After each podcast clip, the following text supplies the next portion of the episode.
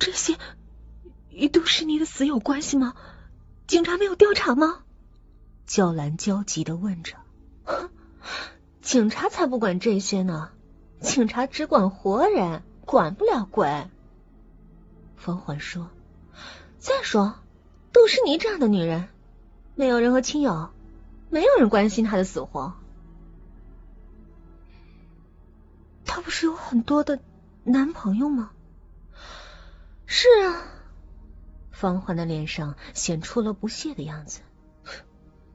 她是个很放荡的女人，同时和许多男人交往。